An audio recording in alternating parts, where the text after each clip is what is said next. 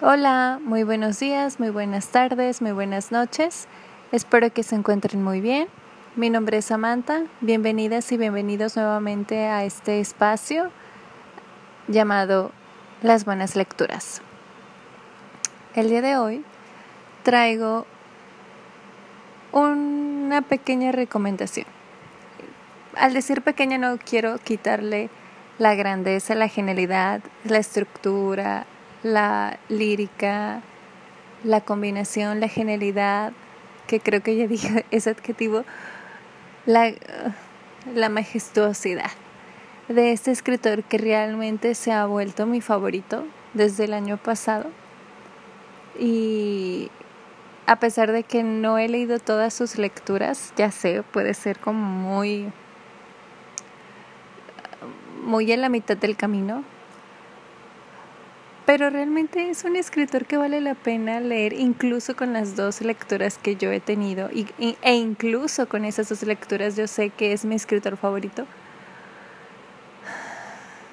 Me obsesiona mucho. Es argentino, algo sucede en, en mí que los argentinos, en, las argentinas y los argentinos en cuestión musical y literatura me agradan muchísimo. Siento que tienen una forma de, de hablar muy pues muy peculiar. Y ha habido una, una cantidad pues no sé si enorme pero sí es una gran cantidad de de gente que admiro mucho de allá y este escritor no es la excepción es un hombre que de verdad luchó mucho por tener un lugar y también luchó para, sí, ser, no, no buscaba ser popular, buscaba ser conocido, pero no por el hecho de, de ser el escritor, sino para que sus lecturas fueran manejando poco a poco y que se intercambiaran con otras personas y leer algo distinto, algo distinto que andaba en esos rumbos cuando este escritor empezó a, a sacar sus libros, el boom latinoamericano estaba en su cúspide, podría decirse.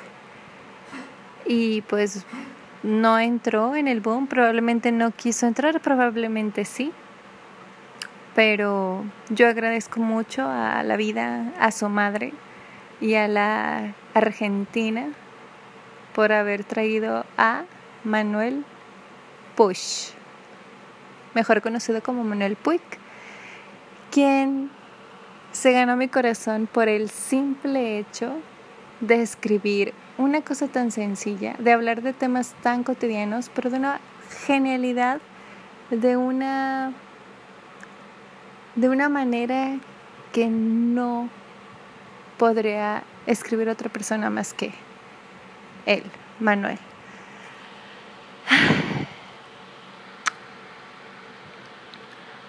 Manuel nació en un pequeño pueblo en General Villegas, era un chico muy...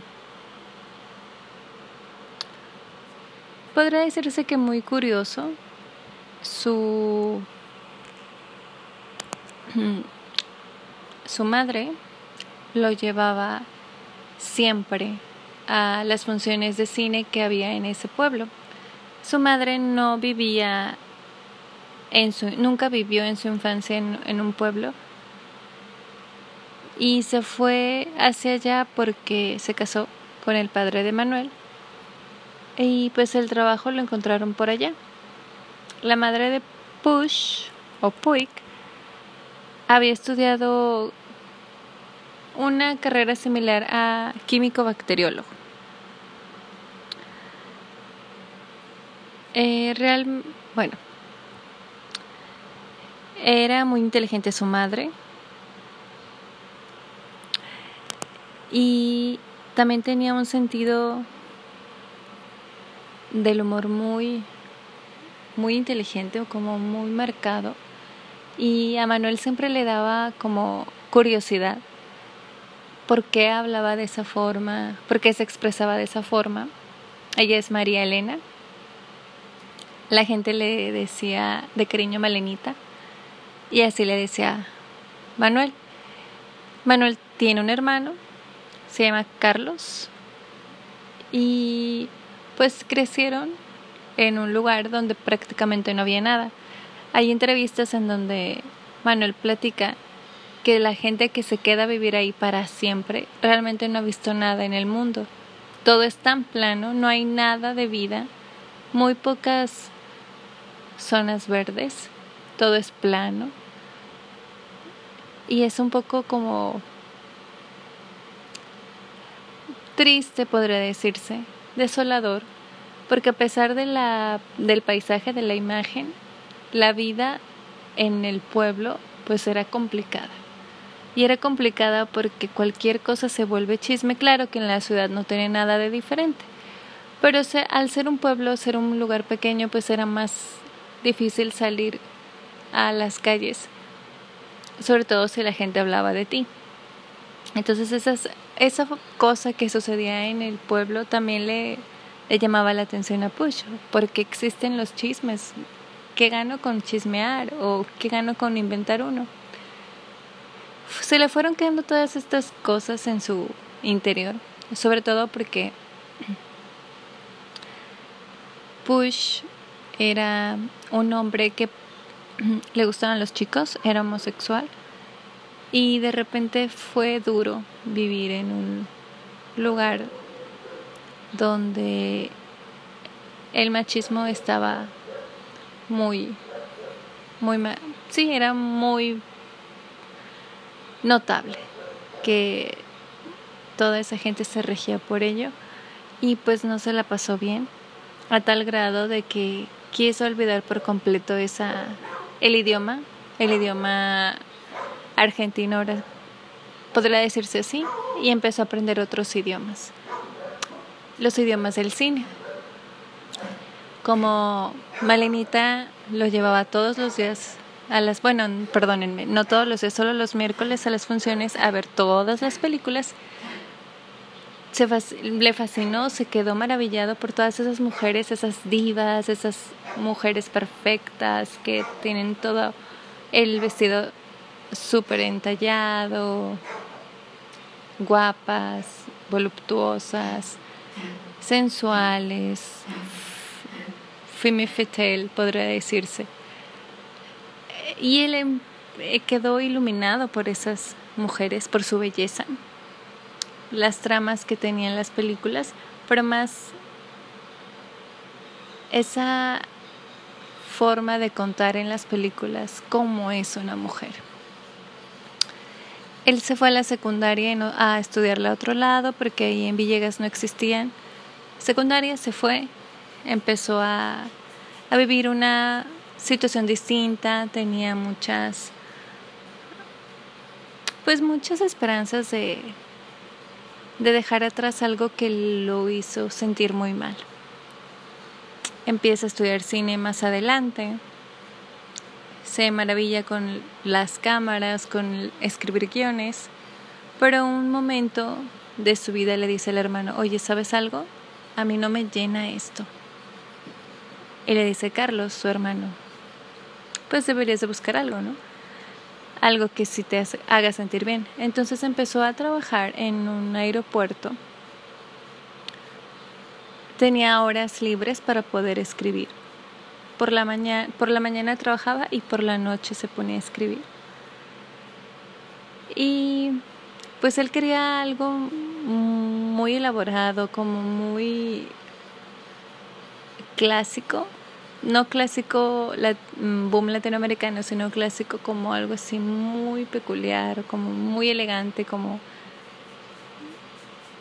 Sí, él quería algo distinto a lo que hizo. Muchas veces también en los guiones me quería meter como ese tipo de, de cosas por la influencia que tuvo el cine. A veces se lo aceptaban, a veces decían que no tenía nada que ver, y así pues aprendió a pues a seguir su propio estilo. Un día se le ocurrió una situación loca, volteando a ver el pasado, recordar todas esas mujeres, esos hombres que estaban en el pueblo,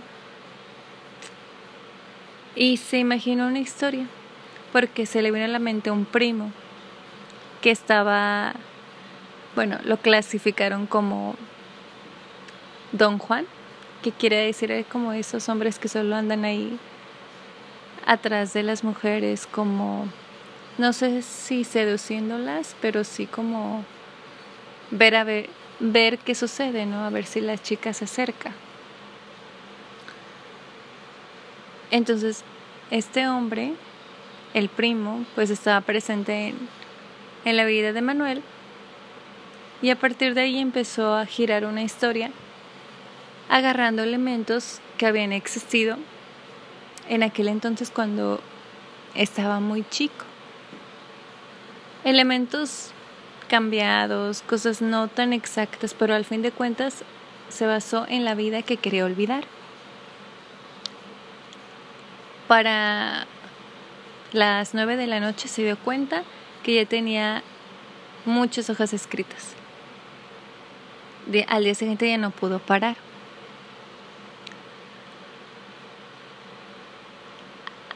La historia,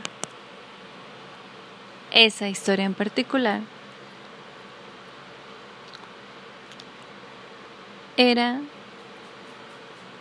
un, digamos, el primer borrador en donde escribió por primera vez Boquitas Pintadas. Ojo aquí. Boquitas Pintadas no fue su primer libro. Sin embargo, fue una historia que se le ocurrió y la dejó en pausa por un tiempo. El primer libro que sale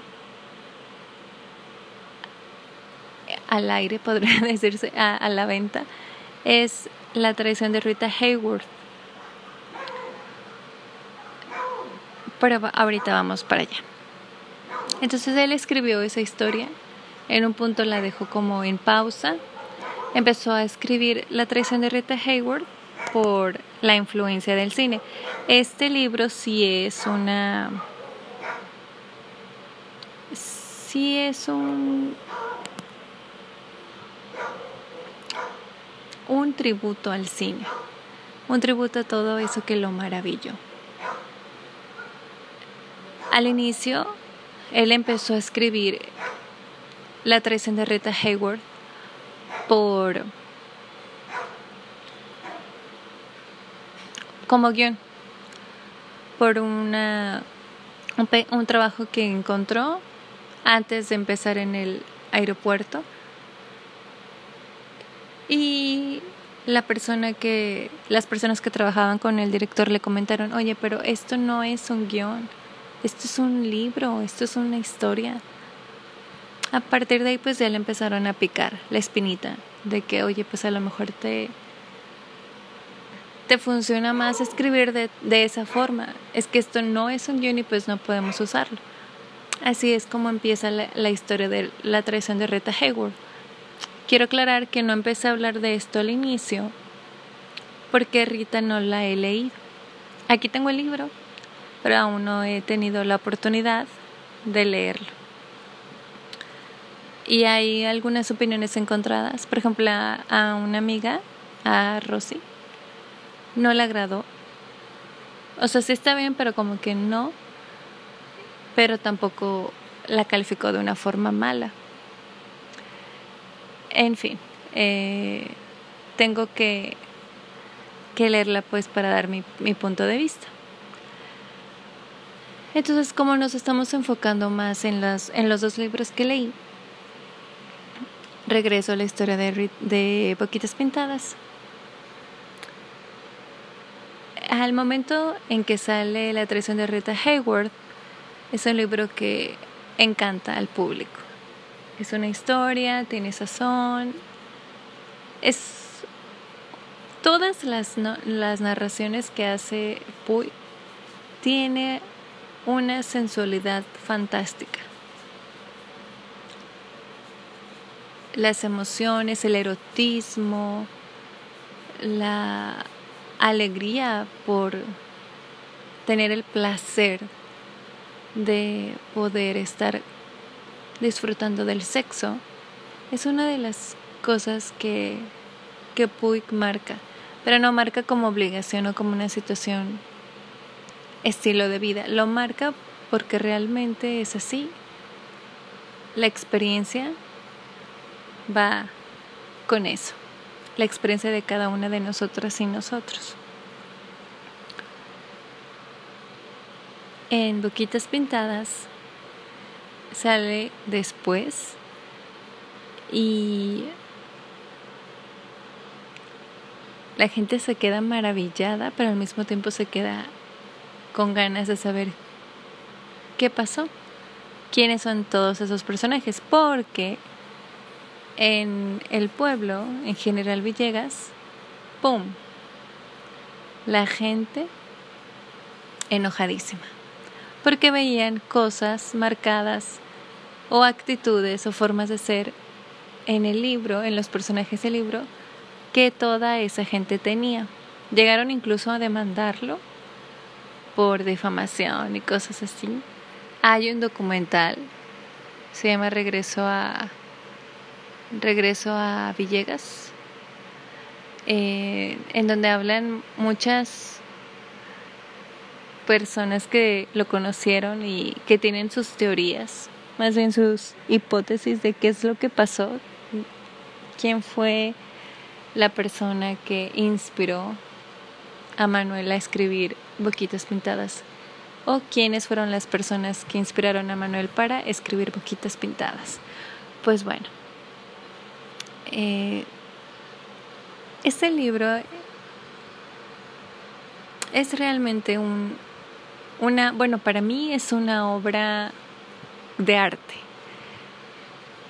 Yo, Samantha, lo digo, no la crítica, no el canon literario, no gente conocedora de lecturas o literatura, nada, nada, nada. Yo siento que ese libro es una obra de arte. Tiene narración tiene los pensamientos de los, las personajes y los personajes. Tiene un... Hay una escena en particular que realmente me gusta mucho del libro, que es en donde está hablando una chica y un chico.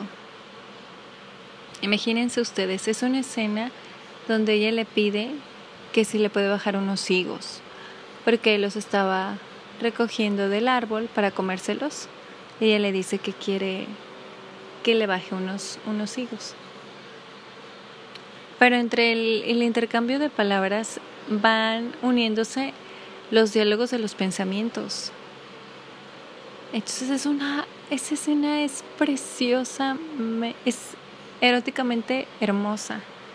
Todas las, las los movimientos, las actitudes, las formas de tomar el, el higo, al morderlo, al sacarle el jugo, al mirarse de tal forma, hacer alegorías de él porque traía un palo para picar los maduros, cosas así. Realmente es algo sumamente sensual. Es una escena bien planteada, o sea, díganme ustedes ¿Qué escritor les puede dar eso? O sea, no sé, yo me quedé impactada. Esa escena es preciosa. Me encantó. Tiene mucho sonido su lectura, su, sí. Tiene personajes tan, tan humanas, tan reales, que te sientes cercana no a una, sino a todas las mujeres que salen allí la situación del chisme no es una cosa como porque de repente se se da mucho a decir que el chisme pues es malo y cosas así. Y claro, pues si divagas información falsa o contarle la vida a la gente, bueno, una, no sé, no estamos aquí para hablar de, de si es bueno o malo, pero el chisme siempre es parte de nuestra vida. Mm. Aunque no quieras, escuchas. Y aunque no quieras enterarte como quiera, te vas a enterar. Entonces, hizo de algo muy popular, una situación popular, algo que es muy cultura pop. Creó una historia completamente extraordinaria. Porque no solo es eso que les comento, tiene notas de periódico, artículos, cartas. Díganme quién mete tanto, es una a mí se me hace que es un libro collage. Es increíble. Una de las mejores cosas que, que he leído y todavía también en algunas situaciones de, de sueños y de pensamientos o de idas de las personajes o los personajes. También te, tras, te transporta, te traspasa, es algo maravilloso. Poquitas pintadas es sumamente bello y la alegoría, bueno, todo lo que conlleva el título, poquitas pintadas. ¿Qué mejor título que ese, Dios? No, no, no, no. Tremendo. Realmente estoy muy, muy, muy, muy contenta de haber leído ese libro y de conocer a Push y de haber tenido oportunidad para ver más y más de sus documentales. Créanme que es algo que disfruto mucho. Y les puedo seguir contando de, de Push tanto, tanto tiempo, pero hoy solo quiero pues enfocarme en esos dos libros que yo he leído. Y el segundo, que también es un libro muy aclamado por, por la crítica y es el favorito de, de mucha gente, es El beso de la mujer araña. El beso de la mujer araña estuvo prohibido en Argentina porque es la historia de un de dos presos un hombre homosexual y un hombre mm, que lo metieron a la cárcel por hacer, digamos, actividad en contra del, del gobierno. Eran tiempos de dictadura, la situación en Argentina era muy difícil. Ambos estaban allí por circunstancias medio, bueno, muy complicadas. A, a Molina se le acusaba de como de um, llevar a un menor a, a, estar con él. Pero pues Molina comentaba que había como un mutuo acuerdo pero aún así es era un chico joven entonces no era no es algo como Sí, no es algo... Mm, no sé cómo explicarlo. Se protege a, a los menores de edad, como debería de protegerse también a las mayores y a los mayores, pero sí, era... Estaba en, estaba en una situación complicada. Entonces, eh, bueno, por, por, esa razón precisamente se, se prohíbe Manuel tiene que salir de Argentina, se va a vivir a distintos lugares, llega a Nueva York, va a visitar a otros, otros países. En México reside un buen tiempo. los últimos años de su vida se quedó acá, en Cuernavaca, y se llevó a Malenita, su mamá. Entonces, ¿qué es lo que tiene de genial el beso de la mujer araña? primero que nada, Casi todos los capítulos son diálogos de Molina y de Valentín. Diálogos que hablan acerca de películas que le gustan a Molina para sobrellevar el encierro. Hay trama, hay muchas situaciones que se tornan entrañables, mm, obscuras, difíciles vas viendo la evolución del personaje, de los dos personajes en durante toda, toda la obra y el final es wow, o sea, el final es realmente impactante. Toma también algunos algo, algo nuevo que es como, bueno, no, no algo nuevo, sino algo de mezcla, porque de diálogos también se va como a narración y luego a, a diarios escritos de otras, de otras personas, pensamientos. Es genial, es un libro que se va, que está lleno, ah, está completo, pero tiene mucho diálogo y diálogo casi entre solamente entre dos personas.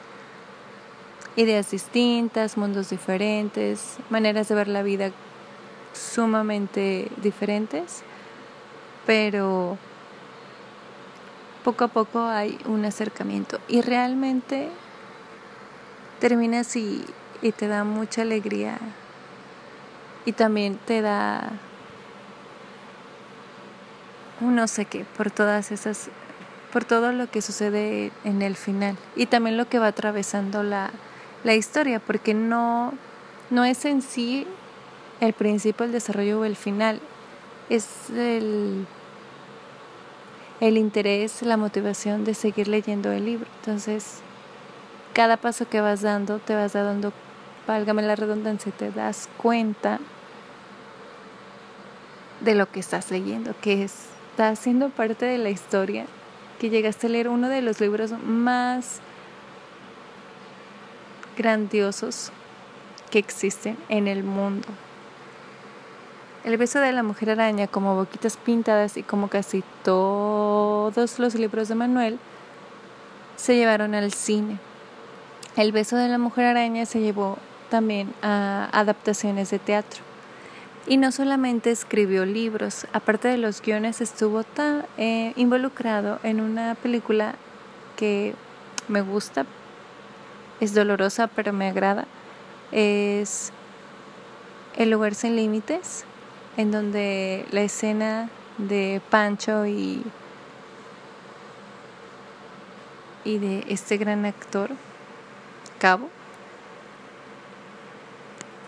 eh, la Manuelita, la personaje, la Manuela. Es que yo le digo la Manuelita porque me gusta más el diminutivo. Pues tiene este pequeño, este baile donde le va contando la una historia sobre en que estaba involucrado un bosque, entonces de cómo una mujer toma el control del baile del hombre a quien quiere seducir. Y es de lo mejor, yo creo que es la mejor escena que existe en esa, en esa película. Y Manuel tuvo esa idea. Eh, trabajó cerca de, del director y le agradó, se quedó. Aunque otras cosas pues no salieron de ideas de él, de Puy, pero que se haya quedado esa escena hace que, que sea una de las mejores películas mexicanas. Y les digo, puedo seguir hablándoles de, él, de lo mucho que lo admiro, lo quiero, lo, lo aprecio, lo respeto. Al finalizar murió por una mala operación de apendicitis que se complicó. Nos arrebataron, estaba muy joven, estaba en los 50, 40, 50, finales de los 40, principios de los 50, en el 90. Manuel no entró el álbum por la situación que les comentaba al principio, le gustan los hombres y aparte no fue tanto la situación de la homosexualidad, sino que su literatura no estaba siendo comprendida.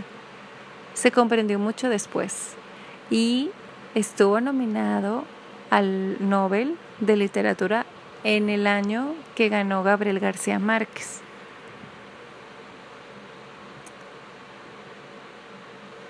Ahí te das cuenta la importancia que tuvo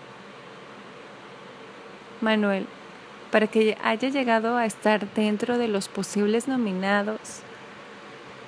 Me llena mucho el corazón porque sí es un libro, es un escritor genial y sí son libros que valen la pena leer. Tiene en total como unos siete u ocho distintos, probablemente con el mismo estilo, pero te vas a llevar un libro que te va a agarrar más ideas. Vas a leer algo en diferentes visiones, vertientes, vistas.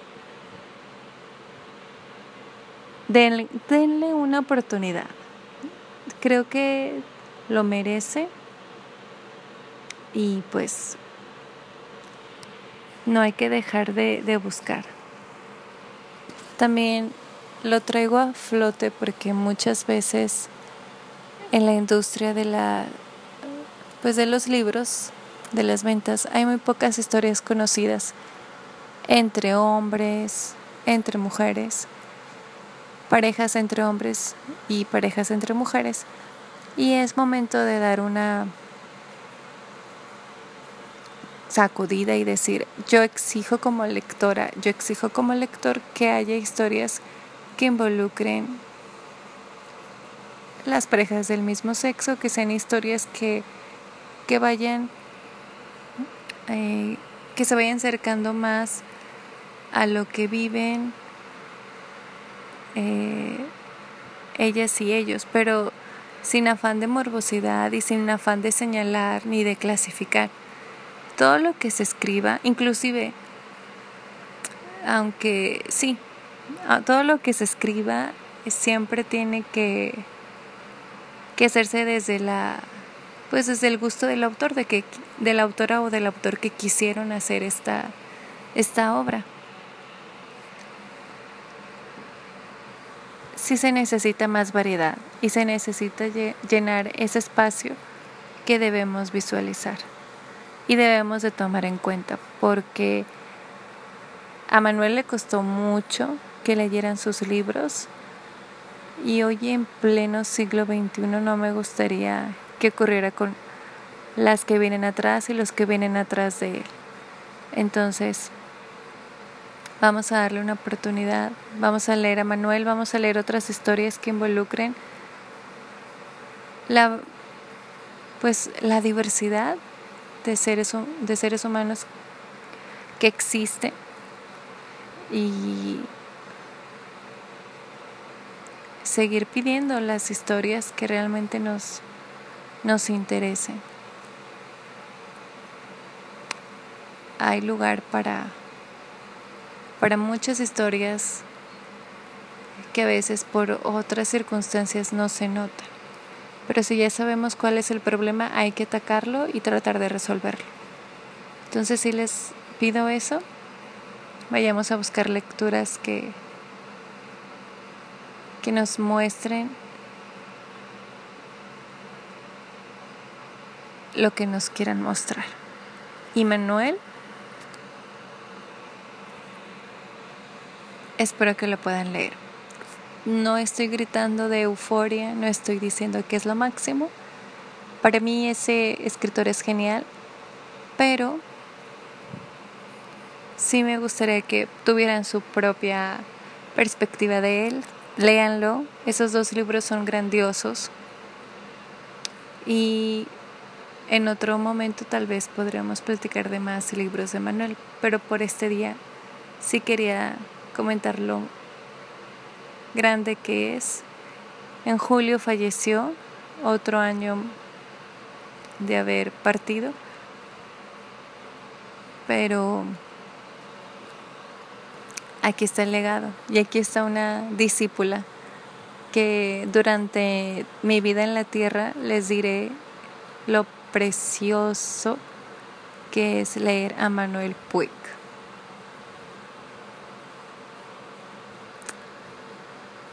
Bueno, yo los estaré acompañando la siguiente semana. Espero que les haya gustado el podcast. Y ahí estamos dando pelea. Pues otra vez gracias. Eh, espero que, estén muy bien. Y nos estamos viendo, bueno, no viendo precisamente, pero nos estamos ahí escuchando la próxima semana. Y sigan leyendo, sigan buscando y se pueden vayan a checar algo de Puig y se los agradeceré mucho. Muchas gracias de nuevo. Ahí, ahí pásenla muy bien y es que les digo, les diría más cosas, pero solo les diré que lo lean. Lean a este gran escritor y después ahí platicamos qué les pareció. Cuídense y sigamos leyendo.